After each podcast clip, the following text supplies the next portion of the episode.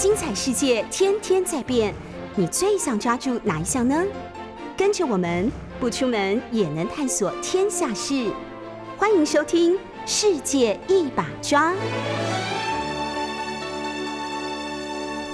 各位早安，在英国的 Glasgow 的 COP Twenty Six 的气候变迁大会刚结束，成效不彰。嗯，真正的重点反而是中美之间宣布了共同这个合作减碳的这个联合宣言，在谢振华和这个凯瑞或克里的共同的这个宣布之下，当然也取得了一些成效，比如说二零二二年底，那就是明年年底了，希望能够加速这个各国提出二零三零年的这个减碳的这个目标，以及特别对于减少啊。这个使用煤炭，那本来是希望淘汰煤炭，但是呢，在印度啊，首先就是反对这样子的一种这么强制性的语言的诉求之下呢，改为减少。那中国大陆也支持这样一个观点，因为大家如果真的要看到一个重点，就是其实从二零零九年针对一九九七年的京都议定书哈，那个还是真呃，主要是要求。已开发国家、发达国家必须要就是进行减碳的这个目标。然后呢，二零零九年的时候，奥巴马上任的时候，他又推动一个在就是那个时候的气候大会，开发国家、以开发国家必须要每年提供一千亿美金给发展中国家，作为协助在进一步这个面对气候变迁跟节能减碳的这些金融上。啊，还有科技上的这个协助，结果呢，完全没有。到今年，同样的议题也出现了，但是呢，这些美国、日本、欧洲国家视而不见。所以，真正的气候正义，或者是说真正的这个责任，从一八五零年开始，美国已经累积超过五千亿吨哦的这个碳排放，二氧化碳的这个排放，那。这个 number one 绝对是中国大陆的累积排放的一倍，那可是就人均而言呢，中国大陆的平均是美国的二分之一弱，美国大概是十六吨，中国大陆大概是七吨。这个时候，如果你要所有的国家都要达成淘汰使用煤炭，从一个气候变迁的掌控，我们只有一个地球这个观点，当然是越早越好。可是我们只有一个地球。我们地球上面生活了六七十亿人口，而绝大部分是开发中国家。为了达成气候变迁，气候变迁是为什么？为了这个地球，为了人类的就是生活跟未来。但是如果现在的人类都面临到，如果过于急促的、强制的，就是在这个节能减碳上面的话，可能产生国不只是国家经济了，甚至会产生工业哦，是这个民生。以及个人的这整个困境，所以这些东西是要平衡的。那平衡，我觉得已经累积造成这么多这个累积排放的工业国家哈，要有更多的责任。可是我觉得看在这十几二十年工业国家的这个责任呢，觉得说我自我要求严格的节能减碳，就是就是一种好像达成一个这种节能减碳的国际责任，不是如此。你要你对你过去。的整个累积造成今天的气候变迁的主因，以及你掌有主要的科技，啊，还有资金，因为节能减碳并不是大家这个出门多坐公车、多坐捷运，不是这么简单而已。它里面牵扯到很复杂、很这个就是高端的这些技术，啊，以及整个这个架构，然后里面当然有金融的部分。所以我是觉得。在整个就是 COP twenty six 当中啊，不断的被西方的媒体在话语权上面就是主导的，好像是说这是每一个国家，尤其是排放量比较多的中国大陆、印度、俄罗斯这些国家的主要责任，但是呢，忽略了其实这里面很复杂的问题哈。可是我还是希望说，所有的国家都能够尽早而且尽快的达成这些节能减碳。啊，包含甲烷的这些，就是说减少排放的这个目标。毕竟，我们真的只有一个地球。那明天的上午的时间呢，十一月十六号亚洲时间、台湾时间上午时间是几点？我一直在确认，因为美国白宫发的消息出来的讯息是说，会在美国东岸的时间十一月十五号的傍晚，习近平和拜登会只举行视讯的面对面的会议。时间而言，现在。这个北京时间、台湾时间和美东时间相差十三个小时。现在美国是傍晚的八点十四分，我们台北时间是早上的九点十四分。所以，如果明天的上午的九点的话，就是美国时间的八点。嗯，八点不能叫傍晚哈，所以会不会再早一点？那也许这个美东时间的七点，或者是。六点，那但是呢，这个在亚洲时间，在北京时间呢，那就是七点或八点哈，所以这个时间我们还要再进一步的这个确认。那习拜之间举行对谈，我觉得大概会在一个小时左右吧。如果加上了翻译久一点时间，也许会更长一点。因为第一次举行这种双边的视讯啊面对面的会议，在就是美中拜登上来之后，所以这个形式哈，大概我想。刚开始会有一点开放媒体的各自，就是也许三五分钟的这个讲话，然后就是闭门哦，讲闭门也怪怪的，应该是说把这个这个视讯给关掉哦，有直接就是由习近平跟拜登哦进行这个视讯的这个就是说不公开的的会议，我觉得不会有会议之后的共同记者会，不可能，甚至不会有会议之后的联合声明。啊那最多就是会议之后的各自的就声明稿会出来，那这个声明稿一定彼此也都会对比，呃，不会说各讲各的话。那这个但是对比一定会有一些差距，这个差距可能就是呃双方可能各自都带到，但是呢不是真正的重点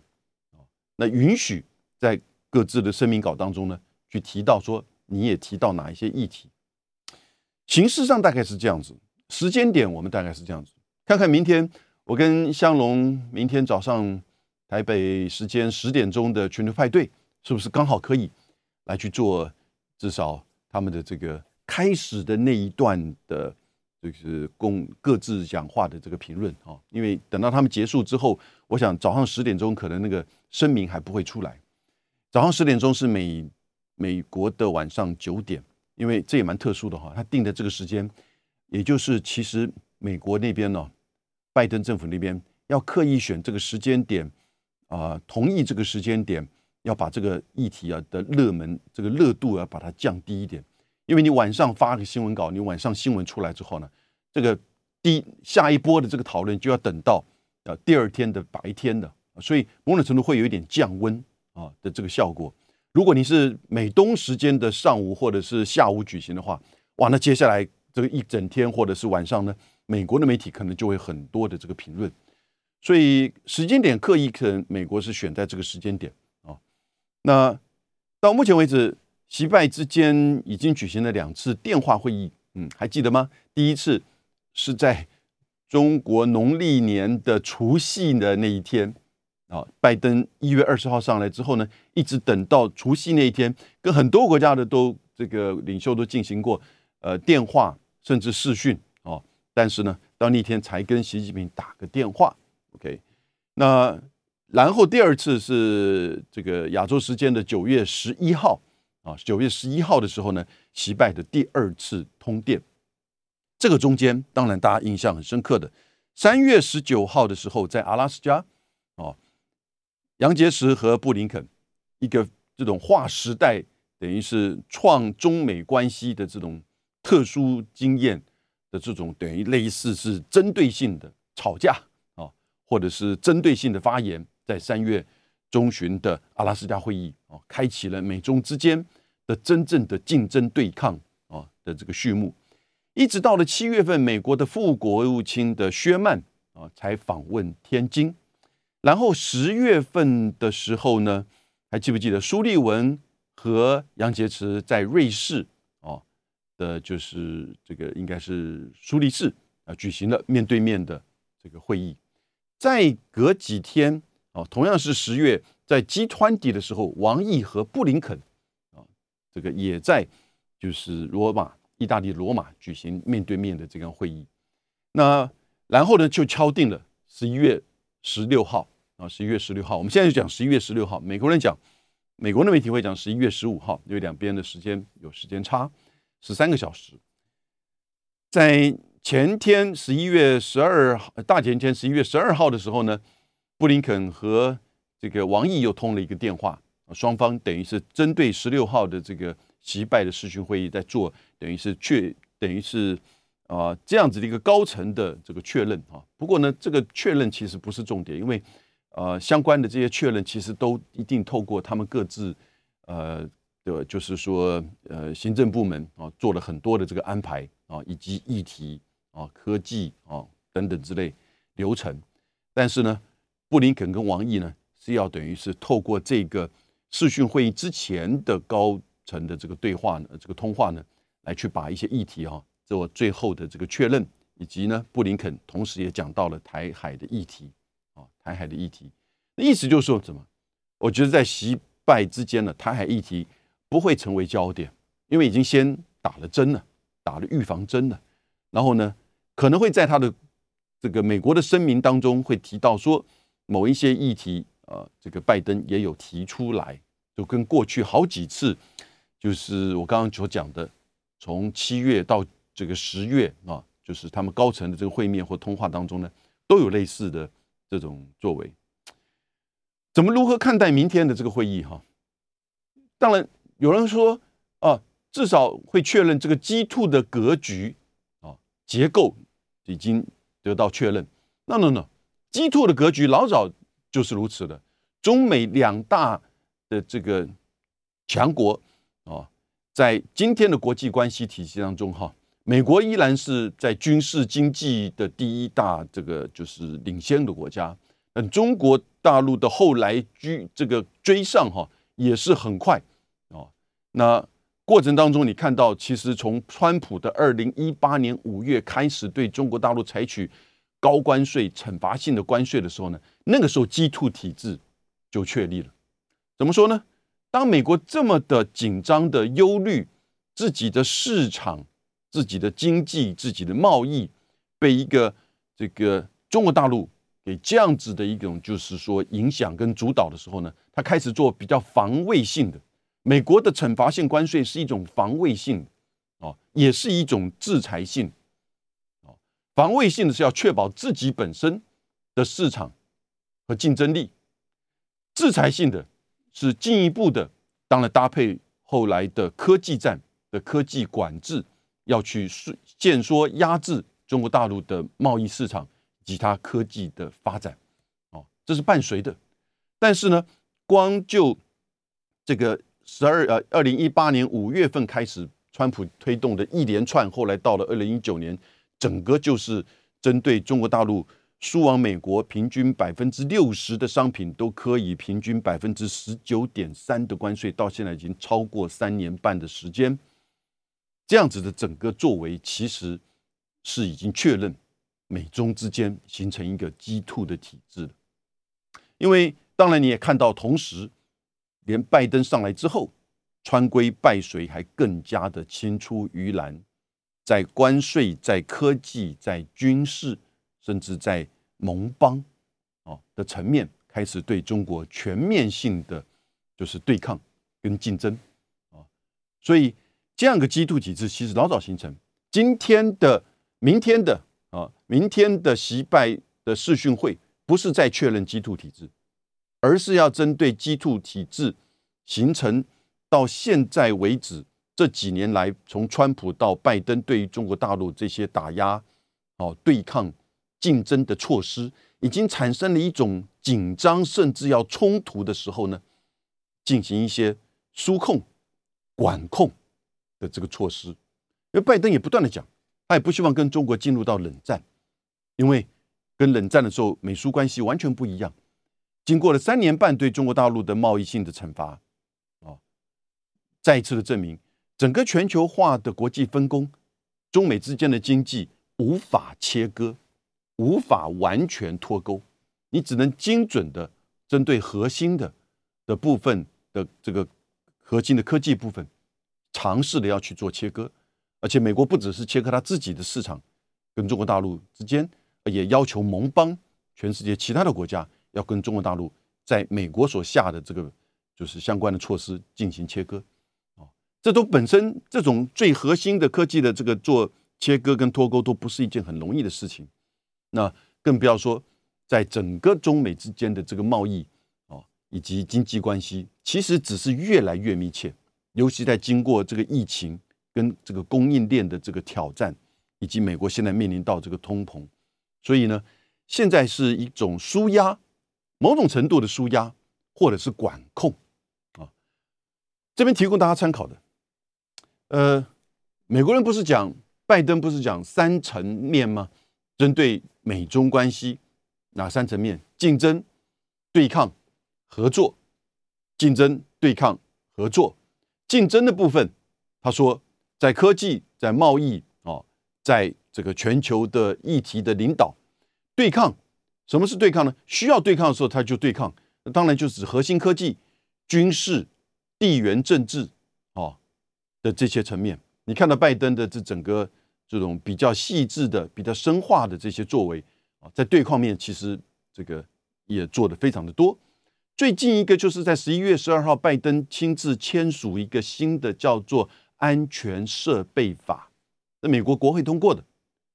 在十月二十八号，众议院以四百二十比四票，四百二十票赞成通过了安全设备法，进入到参议院无异议通过，拜登在十一月十二号签署成为法律，这很快哈，十月二十八，十一月十二，而这个法案的提出。不是国会自己提出，是美国的 FCC 啊，就是通讯这个管制的这个委员会 FCC 提出来的，针对五个中国大陆的主要的这个科技公司，华为、中兴、海能达、哦杭上呃杭州海康威视，还有呢浙江大华技术，主要就是华为、中兴。这五个中国大陆的科技公司里面，可能会影响到美国通讯安全的设备，啊，就干脆禁止他不能再提出申请了。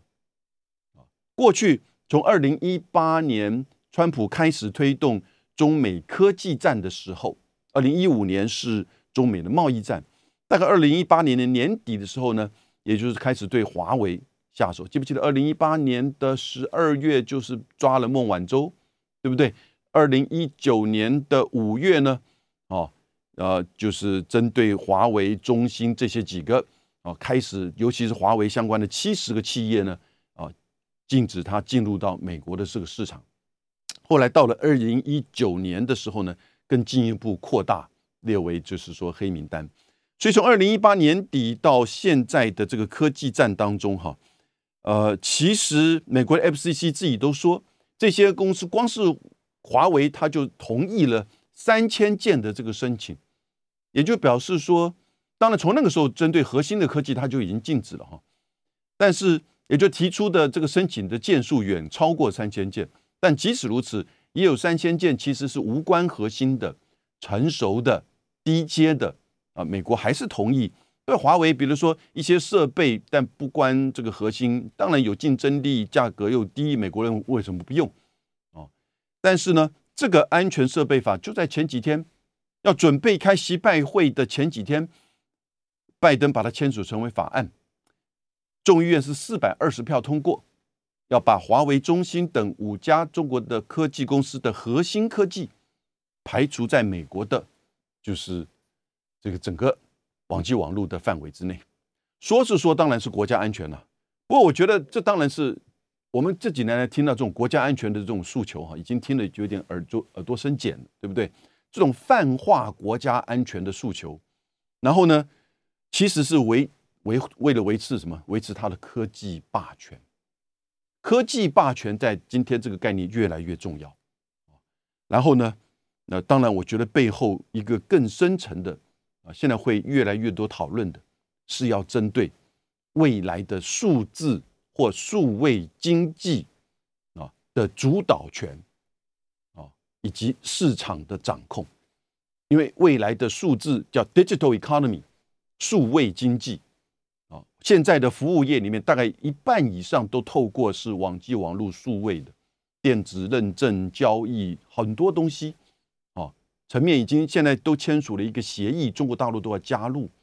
所以这种泛国家安全的概念，为了要维持美国的科技霸权，那当然同时也是在剑指。要掌控数字经济未来的市场跟主导权，所以既是科技也是经济啊！因为今天这个科技跟经济根本已经某种是一体，而科技跟军事也是如此。所以在这个会议之前，这样子一个法案通过，那我们对这个会议还能够有怎么样的期待呢？我们等下回来再做分析。明天上午台北时间，明天上午的这个习拜会哈视讯会议。我想，我们不管是在台湾、在亚洲、在中国大陆、在美国，都是非常关注他们这个会议会如何展开，以及双方的各自的声明会达成哪一些这个共识、结论啊，或者是呢分歧的地方。如何看待这个习拜会？我觉得，那一定是针对这个目前中美之间在对抗面、在竞争面。哦，我前面所谈的整个这些，从贸易到科技到军事的这种压力，哈，要做舒压或者是管控，但并不会消减，并不会消减，只不过是一直想要寻求的对话关系呢，再进一步的达到以就是领导人的直接面对面，虽然是视讯的方式呢，啊，维持这样的一个对话的互动关系，这个很重要。这个是一种维持相互沟通，甚建立彼此互信，以及确认哪一些议题的共同利益和差异所在。共同利益看看能不能够确保或扩大，差异的地方能不能够避免它哦形成更大的这个就是差距，甚至对抗。然后呢，某种程度的做管控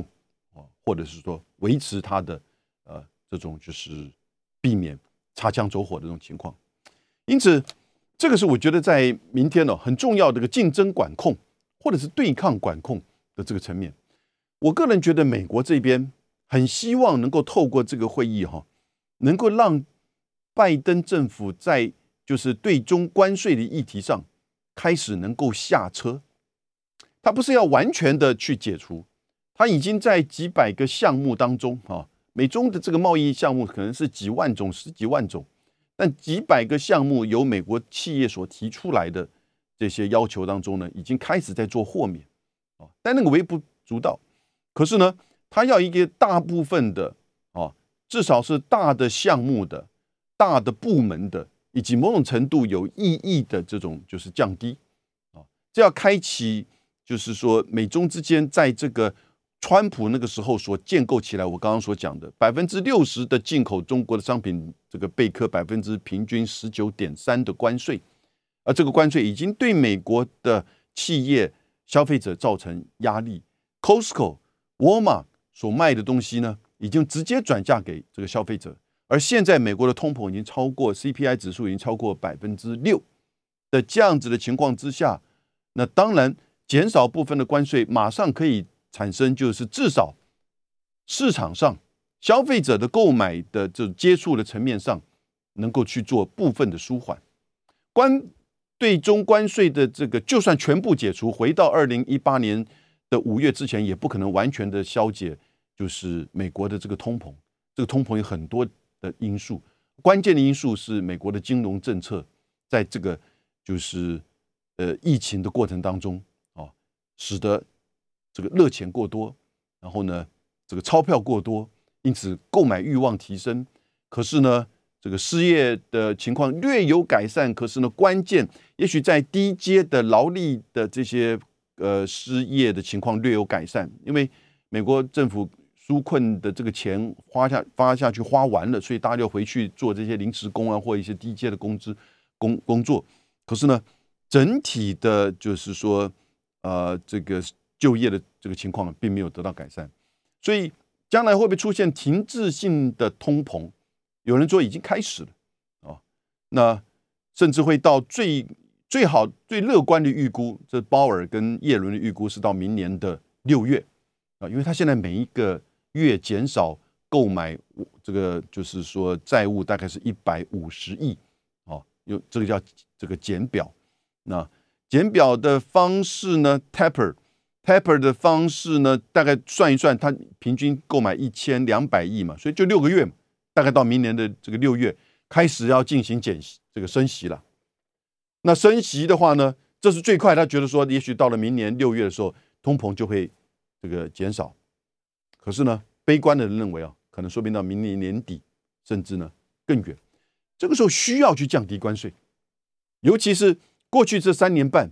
中美的贸易反而增加了百分之三十一。去年对中国大陆对美国的贸易。粗糙还是达到三千一百亿，就我们刚刚讲的，美国川普跟拜登想要跟中国大陆脱钩，回复到以前冷战时期的美苏零贸易关系，怎么可能呢？对不对？就算是核心的部分，也是在政府的强制的这种管制之下，哦，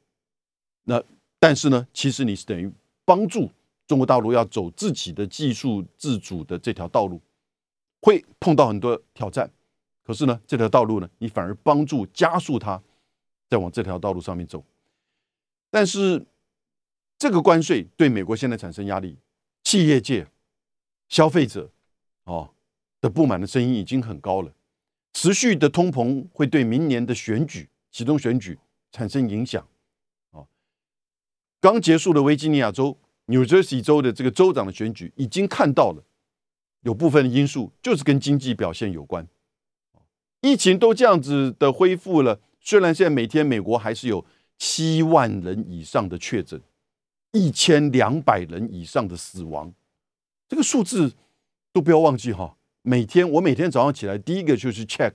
美国昨天有多少人确诊，啊，多少人死亡，都一直维持在七万左右。这一阵子，在这样的情况之下，通膨的这种压力又很大。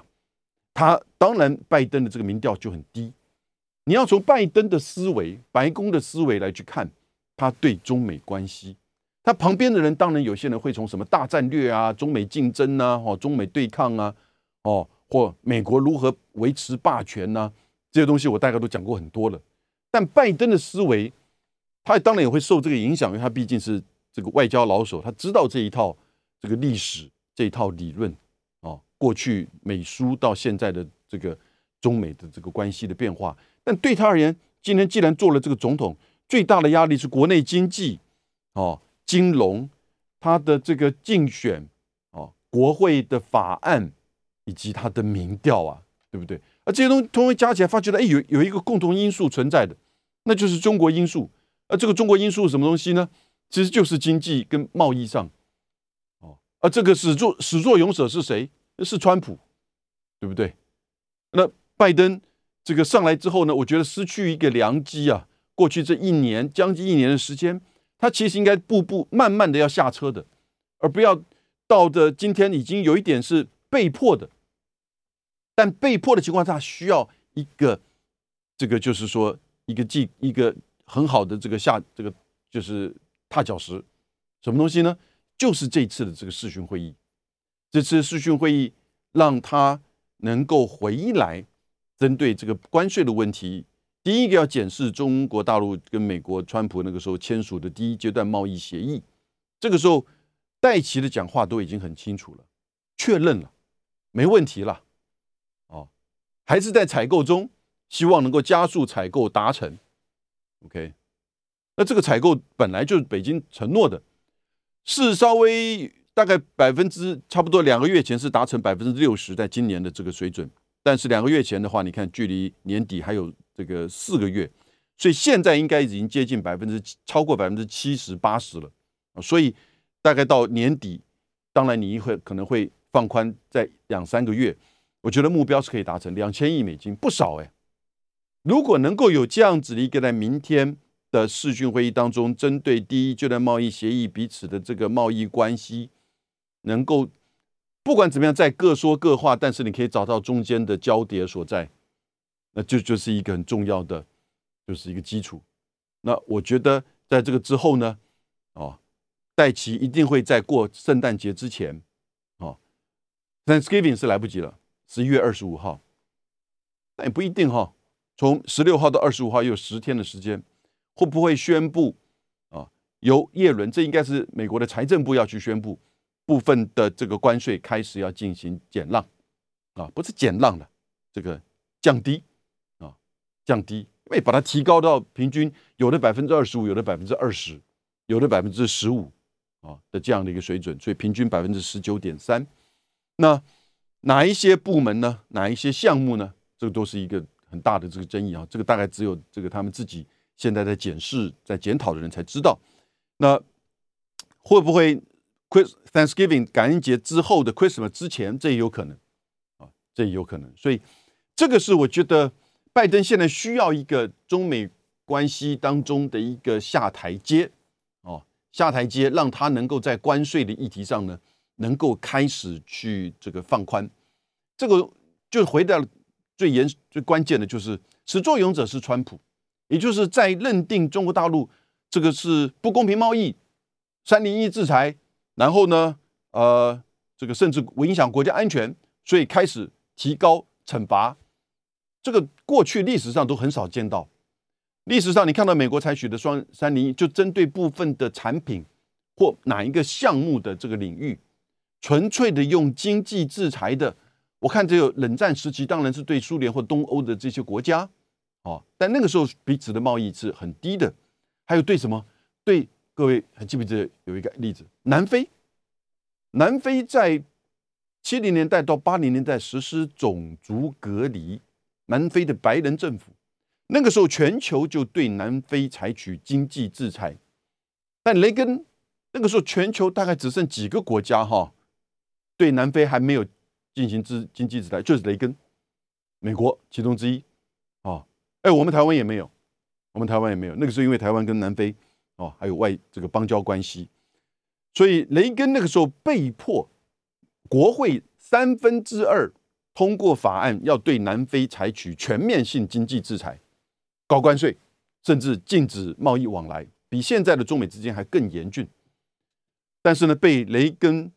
否决掉了。否决掉之后呢，国会可以在 veto，veto 什么意思？也就是说，参议院跟众议院两个院都必须要三分之二才能把国总统的这个否决再 veto，OK，后来再 veto 了。当然，现在美国南美中之间不像是对南非，但是历史上出现这么全面的这种惩罚。所以我们刚刚讲到，拜登在即使是要跟习近平的视讯会议之前的上个礼拜。他都签署了一个叫做《安全设备法》啊，《安全设备法》，也就是针对华为、中兴这五个中国大陆的这个科技公司的核心的这个科技跟设备呢，禁止申请同这个获得同意进入到就是美国的整个网际网络的这个环节当中。就你来申请都不要申请了，我不会同意，法律已经禁止你，法律已经禁止你，而不是 FCC 你来申请之后呢，我再来检视。你是不是具有影响？就是说核心科技啊等等之类，过去都是如此啊。但是呢，现在根本法律就已经禁止，但不是禁止所有的华为跟中兴的这个产品。如果是低阶的，这里面当然会有由 FCC 这边会这个颁布相关的这些比较具体的这个规定啊。那所以呃，这个是你看到，就是说美国的这个竞争、对抗、合作这三个层面依然存在。依然如此，中国大陆这边就要提出来了。美国是提美中关系是竞争、对抗、合作，对不对？我个人觉得中国大陆这边所提的也有中美关系的这个三层面，叫做发展、尊重、合作。发展跟竞争这个差别在哪里？美国的竞争其实是对抗的这种比较，就是。这个比较这个轻这个 light 版轻微的版本，哦，也就是说，彼此在某一些领域各自所做，但是美国把你当做竞争的对手，其实也是在尽可能的是进行一些压制或者是排挤。中国大陆讲的发展是讲各国应该专注于自己本身的发展，以及共同的发展，还有呢，协助第三世界开发中国家的发展。这个发展的概念跟竞争的概念的立足点。哦跟整个思维就是不一样的。那美国讲对抗，那中国大陆就讲就讲什么尊重。对抗是针对性的，对抗是接近零和的，而且美国讲很多种形容词在前面，在这个对抗有激烈对抗，哦，有这种就是呃积极对抗，哦，severe，哦，或者是说 extreme，这些都是。都是美国的一些官方或者是官员所用到这种对抗啊的这个概念，rivalry 啊，那竞争呢，有的时候他会把它叫做激烈竞争啊。那竞争跟对抗根本就是一个程度的差别。可是对就北京而言呢，应该是发展跟尊重，尊重也就是彼此要尊重彼此的这种差异性，彼此尊重彼此，从制度到发展。到理念，啊的这种各自的，就是从差异性到各自的特殊性。那当然，这个会在一个怎么样的框架？美国人是讲以规则为基础的国际秩序，但是都不为什么不讲国际法，不讲联合国宪章，不讲这个 WHO，不讲 CPTPP，或者是任何的这些条约呢？以规则，那又是什么规则呢？对不对？因为国际法的规则过去就是习惯法跟条约，习惯法越来越少的情况之下，国际法的规则就是条约，双边的规范你跟我彼此之间哦的这个行为。所以，当美国跟中国大陆签署第一阶段贸易协议，这就是一个规则，哦，有法律的拘束力。那绝大部分的国际法是一个多边的这个条约，巴黎气候协定就是一个国际法呀。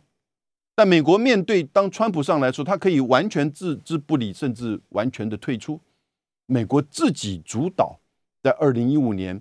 签署的巴黎协定，那就是谢振华跟凯瑞克里两个人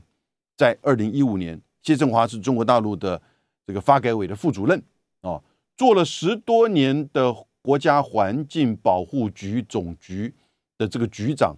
然后呢，发改委的副主任就主要负责环境层面。何凯瑞哦，克里作为那个时候是奥巴马的国务卿，两个人签订的共同承诺的这个巴黎气候协定被全世界称赞。川普可以上来说丢就丢，这就是那规则的基础在哪里？美国跟中国大陆跟全世界共同签署的这个巴黎协定，美国跟伊朗在中国大陆、在英国、法国、德国、俄罗斯跟欧盟共同的参与之下签署了伊朗核子协定，说退就退，到现在还没有回来。即使拜登上来接近一年，所以规则在哪里？规则就是应该是国际法，就是国多边条约，对不对？多边条约的情况就是要相互尊重。啊，相互尊重，而且要尊重、了解彼此的这个差异。对一些开发中国家，对一些这个技术比较落后的国家，需要援助的国家，你就要采取的是一种开放市场，你就要采取的是一种技术跟资金上的这个协助，对不对？所以，过去美国在冷战时期所建构的世界秩序，不就是照个这个轨迹走来的吗？而中国加入到这个体系里面，也受惠受益于这个体系，然后呢，得到今天的这个发展。而这个体系如果能够持续的往前走，那当然是建构一个新的这种国际秩序、经济到安全的。可是美国呢，就觉得这个体系已经对他不利了。